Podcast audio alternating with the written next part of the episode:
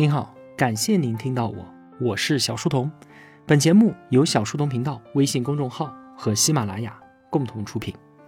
在公众号里面回复“陪伴”，可以添加我的个人微信。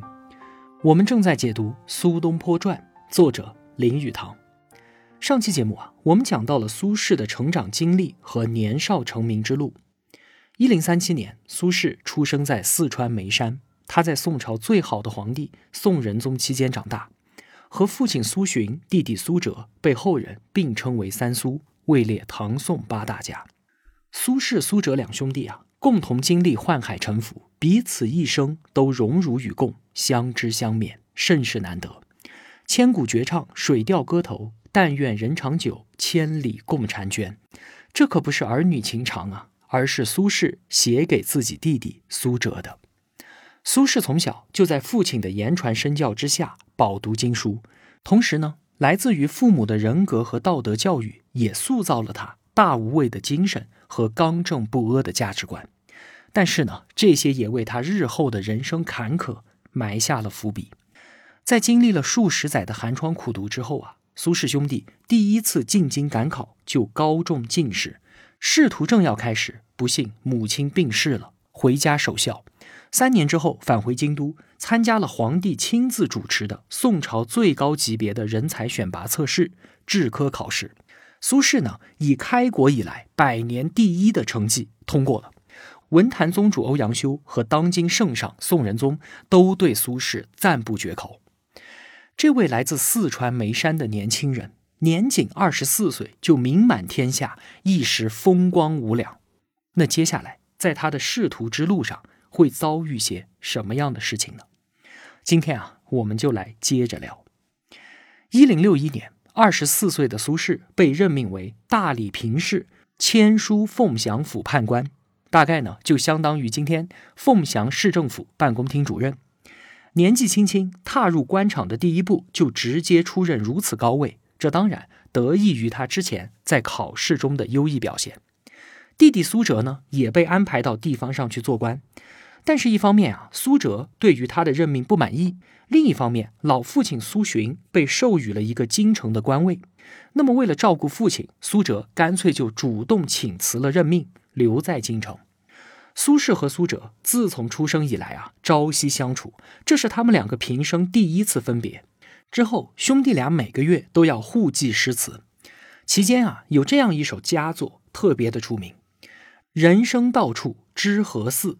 应似飞鸿踏雪泥，泥上偶然留指爪，飞鸿哪复计东西？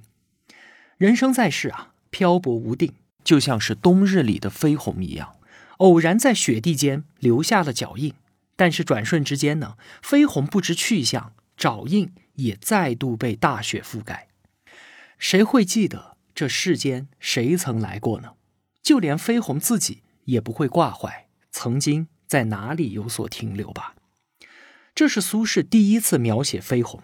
此后呢，他常常用飞鸿来比喻自己。这首诗啊，也是成语“雪泥鸿爪”的由来。人生的一切皆为偶然，无处可以长守，不得安定。特别是为官之人，不能自主啊，一生随朝廷差遣而辗转，不知将来置于何地。此生犹如寄于天地间，随风飘荡，前途也如梦境般。不可预测，人生在世就如同这飞鸿划过苍穹，你我皆是匆匆过客。我们需要有智慧，看到自己控制力的边界，去改变我们所能改变的，去接受我们所不能改变的。来到陕西凤翔府，苏轼这位深受朝中大臣乃至是皇帝器重的明日之星，竟然遭遇到了前所未有的打压。给他穿小鞋的正是他的顶头上司凤翔太傅陈希亮。这位陈太守呢，和苏轼是老乡，同是四川眉山人。他比苏轼的父亲苏洵要小五岁，但是论起辈分来呢，苏轼还得管他叫一声爷爷。陈希亮这个人啊，身材瘦小，皮肤黝黑，目光冰冷，不苟言笑。他为官三十多年。不管是在京城还是在地方，走到哪里都嫉恶如仇，秉公办事，从不考虑自己的福祸进退。对于贪官污吏呢，严惩不贷，而对于那些贫寒人家又乐善好施，因此啊颇得美誉。所以呢，陈希亮他是一个严肃的、令人生畏，同时又深受人们敬重的老人家。苏轼这个人啊，他本来就性格开朗、口无遮拦，再加上现在年少成名，难免有一点恃才自傲。可是陈希亮他才不管你是什么高考状元呢，来到我手底下就规规矩矩的办事儿，不会惯着你。苏轼在制科考试当中考中的是贤良方正，能直言极谏科。来到凤翔府，就有小吏恭维他，叫他苏贤良。陈太守一听不高兴了，说：“一个小小的判官，我的副手有什么贤良的？喜欢阿谀奉承是吧？好，马屁拍得真好，抓过来按在地上，奖励一顿板子。这一顿打脸啊，着实让苏轼非常的难堪。后来呢，陈太守就组织官府人员聚会，苏轼赌气不去。你不给领导面子，领导也不给你面子。”公司团建你不来是吧？行，算你旷工，罚钱直接从你工资里扣。罚的钱虽然不多啊，但是颜面无光。最令苏轼恼火的是，每次他起草公文，陈希亮都要来来回回的改上好几道。苏轼心里就不痛快，说就连欧阳修和当今皇上都给我的文章点赞啊，你个老家伙有什么资格在我这儿横挑鼻子竖挑眼的？就是倚老卖老，故意刁难我吗？于是呢，这两个人就这么硬碰硬的杠上了，时常是唇枪舌剑、恶语相加，搞得陈希亮直接给京师上公文去告苏轼的状。当然了，被上司打压，这也不是什么天大的事儿，因为在宋朝啊，地方官三年一轮换，时候一到，山高海阔，各奔东西。但是苏轼这口怨气，他确实难以下咽啊，很快报复的机会就自己送上门来了。陈太守他修建了一座楼台，供官员们休闲娱乐使用，取名灵虚台。建好之后啊，陈太守就找来苏轼说：“小苏啊，你写文章不是天下第一吗？你给我写一篇庄重典雅、诗情画意的《灵虚台记》，我准备刻在石碑上，作为修建灵虚台的纪念。”苏轼心想：“你让我写命题作文，没问题啊，你看我怎么给你写。”其中有一段大概是这么个意思：万事万物的心肺更替都是难以预料的。从前的荒地，谁也想不到如今会新建一座灵虚台，而这灵虚台何时又将归于荒地，同样也是不可预料的。登台远望，四周都是秦汉隋唐历朝历代的宫殿，当年是多么的富丽堂皇啊！可是今天尽是断壁残垣。这小小的灵虚台恐怕也难长久啊！那灵虚台尚且如此，人生的沉浮就更是如此了。有些人今朝得势炫耀自己，殊不知自己的渺小与命运的莫测啊！你听听看，这哪里是在写灵虚台，明明就是在讽刺陈希亮。陈希亮看完之后呢，不但没有勃然大怒，反而大笑起来，说：“苏轼在我眼中。”就是一个晚生后辈，我平时对他格外的严厉，故意不给他好脸色看，是因为啊，他年纪轻轻就报得大名，容易骄傲自满、恃才傲物，毁了自己的前程啊，所以我才故意敲打敲打。没想到这个小苏还真就怀恨在心了。陈希亮他虽然是一个严厉的上司，但绝不是一个心胸狭窄的小人。表明自己的态度之后，他就把这篇《灵虚台记》一字不改刻在了石碑之上。多年之后啊，苏轼经历了仕途和人生的风雨波折，自然能够理解陈太守当年的良苦用心。说起这段往事啊，他也充满了懊悔，说自己当年少不更事，经常顶撞自己的老领导。他特意为陈希亮写了传记，表达自己对于这位长者的深深的敬意。我们知道苏轼后来一生波折，想想看，如果初入仕途的时候，陈希亮对于他的敲打能够再严厉一些，或许啊，苏轼的人生也能顺遂一些吧。陈希亮的儿子陈造成为了苏轼一生的朋友。传闻说啊，苏轼被贬黄州期间，他的仇人想起当年苏轼和陈希亮交恶，陈希亮最后是获罪而死的。有人认为和苏轼有关，就故意把陈造安排到了苏轼身边，想来一个借刀杀人。结果呢，苏轼和陈家好着呢，陈造也成为了苏轼被贬黄州期间最好的朋友。这两个人啊，成天在一起骑马喝酒。陈造的老婆脾气非常大，苏轼呢就戏称他老婆是河东狮。河东狮吼的典故就出在这里。电影《河东狮吼》里，古天乐和张柏芝所饰演的就是陈造他们夫妻俩。苏轼在凤翔还结交了一位非同寻常的朋友张敦。这位朋友啊，那可真是苏轼后半生仕途上的命定克星啊。当时呢，张敦在离凤翔不远的地方任太守。他富有才华，豪爽大方，正是苏轼喜欢的那类人。话说有一次呢，他们两个一起跑到深山里面去玩儿，来到一条深涧边，几十米深，底下水流翻滚，两侧巨石陡峭，掉下去那肯定是一命呜呼啊！深涧上面摆着一块很窄的木板，张敦这个人是非常有勇气的。他提议说：“我们俩走过去，到对面那块漂亮的石壁上题一行字。”苏轼摆摆手说：“我可不敢去。”张敦呢，就把长袍往腰间一塞，独自走过深涧，在岩石上题下了“苏轼、张敦此游”六个大字。随后呢，轻松自若的原路返回。回来之后啊，苏轼拍着这位朋友的肩膀说：“终有一日，你肯定会杀人的。”张敦说：“何以言此呢？为什么？”敢于玩弄自己性命的人，自然也敢轻取别人的性命。苏轼一语成谶，张敦后来成为了新党领袖，位居宰相，也确实是一个心狠手辣之人。这是后话了，我们后面再说。一零六四年，二十七岁的苏轼解除官职，返回京城。按照当时的规矩啊，地方官任满三年之后就要回来接受朝廷的考核，然后呢，另外授予新的职务。非常欣赏苏轼的宋仁宗，在他任职凤翔期间啊，就去世了。现在当朝的是新主英宗，他早就听说过苏轼的名气，想要破格提拔他进入翰林院。但是大臣们觉得苏轼年纪太轻了，资历尚浅，还需要历练，于是就让他在国家图书馆工作，负责编修国史。而苏轼呢，借着这个机会饱读珍本古迹和名家的手稿与绘画。然而啊，一连串的不幸接连降临到了苏轼的头上。这一年的五月，他的夫人王福在京城过世了，妻子的丧事还没有料理妥当，紧接着老父亲苏洵又与世长辞。苏氏兄弟俩再度辞官，带着苏洵和王福的灵柩回到四川眉山老家安葬亡魂，守孝三年。苏轼当年十九岁进京赶考之前。就迎娶了比自己小三岁的花季少女王福。婚后两个人啊感情非常的好，但是很可惜，王弗只陪伴了苏轼十年，二十六岁就病逝了，留下了一个不满七岁的儿子苏迈。苏轼和王弗当然是父母之命、媒妁之言，先结婚后恋爱的。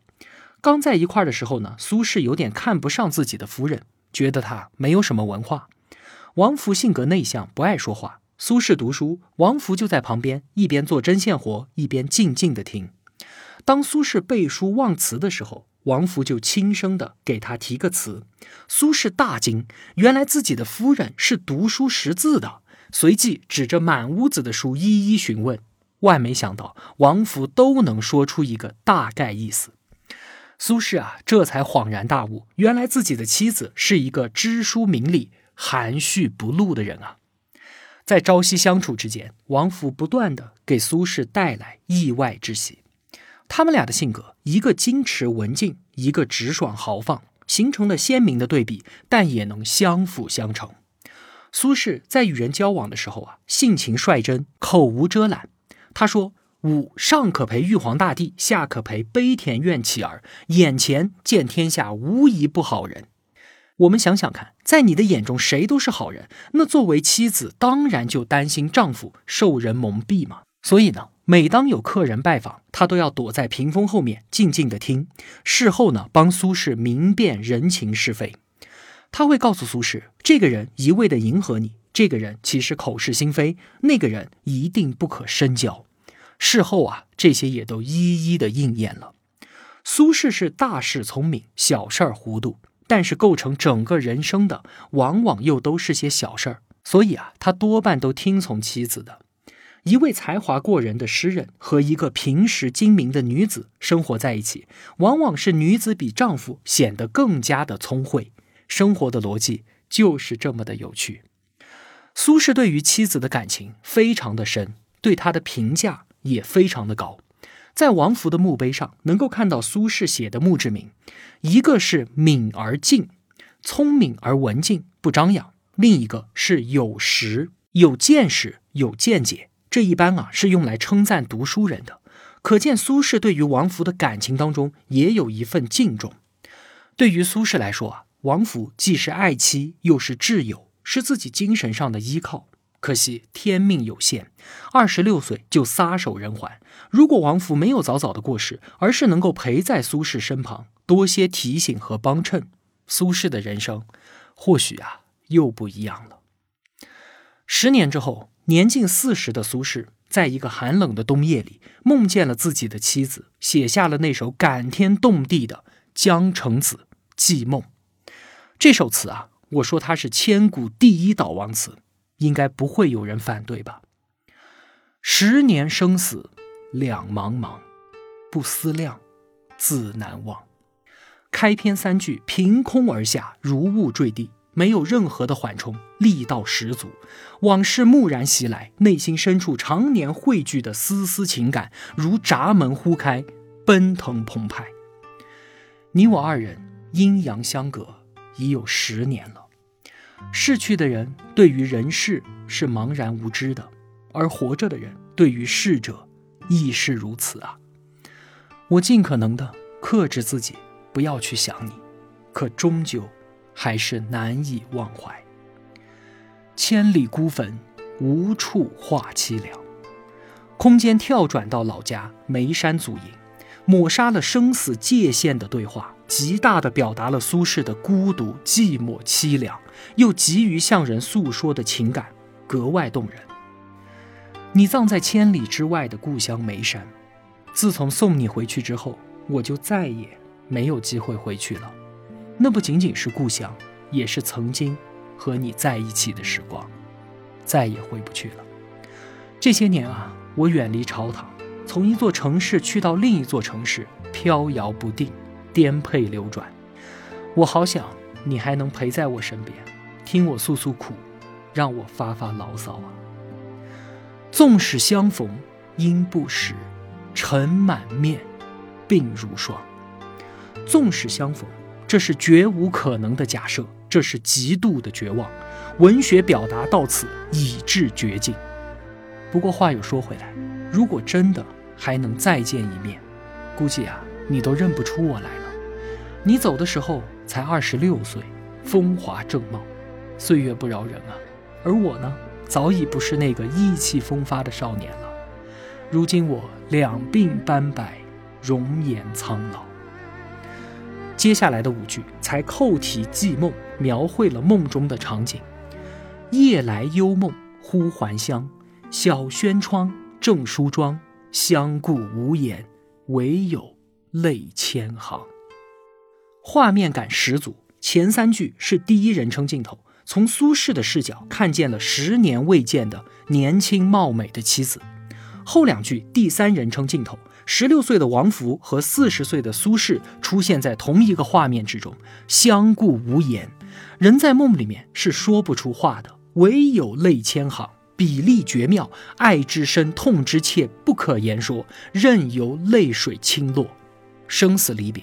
只有梦中相见，当年的美好情境得以重现，却让人感到无尽的凄凉。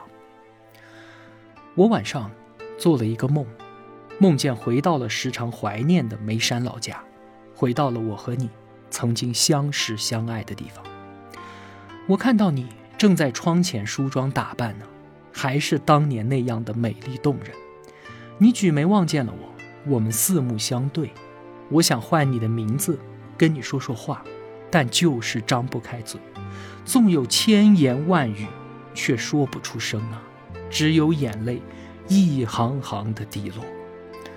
料得年年肠断处，明月夜，短松冈。笔锋一转，从梦境跌落回现实，彩色的动态场景顿时定格为静态的黑白照片，一切戛然而止，留下了长久的空白，只有胸中的情感还在默默的流淌。当年我在你的坟前种下了三千棵松树，叫人柔肠寸断的是那凄凉的明月之夜，是那片满是松树的荒寂的山岗。这首词之所以称为千古绝唱，就是它道出了所有人心中最沉重的悲痛——生离死别。全篇没有一个“爱”字，但我们能够体会到这份刻骨铭心；全篇没有一个“悲”字，读完却叫人痛彻心扉。一零六八年的冬天，苏轼和苏辙守丧期满，启程前往京都。苏轼当然不知道，从此之后他再也没能回到故乡，因为朝中正在酝酿着一场政治风暴，而自己此后三十年的人生都不得不被这场风暴所左右。当年进京赶考的时候，兄弟二人约定，功成名就，我们就一同回到家乡，共享田园之乐。可惜这次一走，他们的愿望就永远也无法实现了。朝中的这场政治风暴不仅主宰着苏轼的命运，也决定了整个大宋王朝的命运。这便是王安石变法。下期节目我们再接着聊。我的付费专辑《转述置身事内》已经上线了。想要读懂中国经济，必须要先读懂中国政府。读完这本书，你会深刻地理解中国三十多年来的经济变迁，它的背后逻辑，进而能够理解身边正在发生的事情。它能帮我们寻觅到一些机会，争取改善一下自己的生活。通过音频下方的海报二维码可以优惠购买，感谢支持。我是小书童，我在小书童频道与您不见不散。